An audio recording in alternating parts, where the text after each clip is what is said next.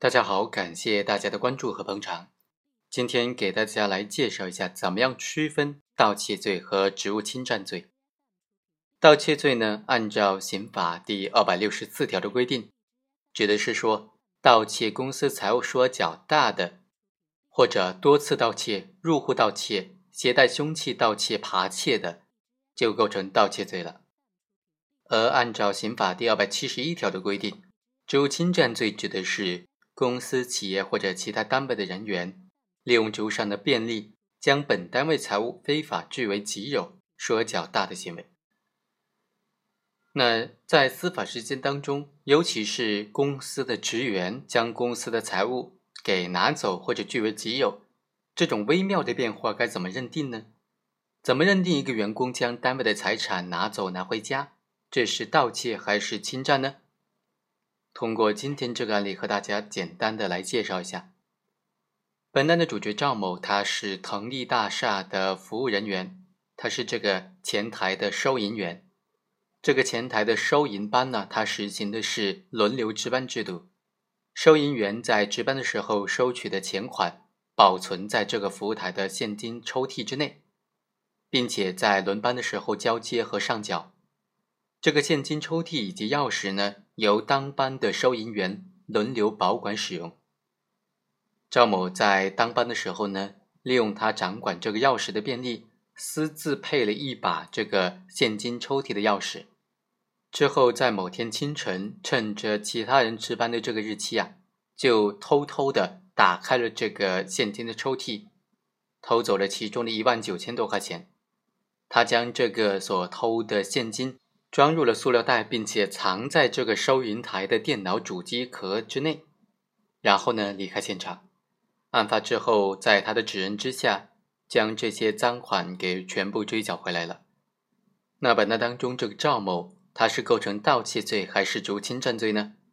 辩护人就认为，赵某是这个腾龙大厦的职工，利用职务之便盗窃了本单位的财物，他的行为构成职务侵占罪。而并非是盗窃罪，他的辩护人就说：“赵某将盗得的现金藏在这个大厦的前台主机之内，还没有拿走就案发了，所以呢，应当属于犯罪的未遂。”我们先来分析第一个问题：赵某的行为应当定性为盗窃罪还是职务侵占罪呢？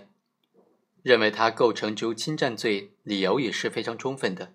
从主体上。他是这个大厦的前台收银员，符合职务侵占罪当中的公司、企业或者其他单位的人员这个主体资格。在客观上呢，他利用了职务上的便利。如果没有职务上的便利，就不可能有配置钥匙的机会，也不可能随意的进出这个大厦。职务侵占的手段就包括了侵吞、窃取、骗取，所以被告人赵某的行为符合职务侵占罪的犯罪构成特征。另外一种意见认为，应当定性为盗窃罪。他虽然利用职务上的便利配置的钥匙，但却是在其他人值班的时候，秘密的窃取了本来由应当由他人掌管的这个所有的现金。他实施盗窃行为的时候，利用的并非是职务上的便利，他利用的仅仅是工作所产生的便利条件，也就是一般的工作便利了，而并非是职务便利，所以应当定性为盗窃罪。怎么区分呢？关键是要对盗窃罪和职务侵占罪做一个理论上的梳理。我们来看一下，从主体上来看，很显然是不一样的。职务侵占罪的主体必须是公司、企业或者其他单位的人员，也就是特殊主体。第二，盗窃它不是利用职务之便，职务侵占它必须利用经手管理财物的职务上的便利，而不是工作上的便利。第三，侵犯的对象不一样。盗窃罪非法占有的对象可以是任何的公司财物，而职务侵占罪侵占的对象仅限于本单位的财物，并且是本人经手管理的财物。比如说，某个单位的会计，他拥有经手管理本单位某项财物的职权。如果他利用这个职权将本人经手管理的财物窃为己有，那就是属于利用职务之便窃取本单位财物了，构成职务侵占罪。如果这个会计还同时是国家工作人员，那可能就构成贪污罪了。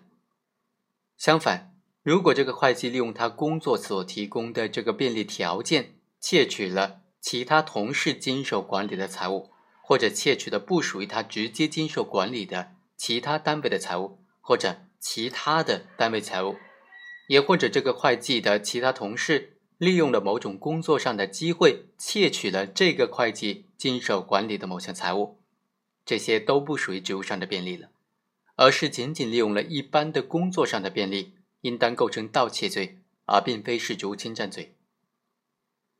我们来看看本案，被告人赵某他是这个大厦的收银员，符合职务侵占罪的主体身份，当然他也是符合盗窃罪的主体身份的。侵犯的对象是这个大厦的财物，符合职务侵占罪的对象，当然也符合盗窃罪的对象了。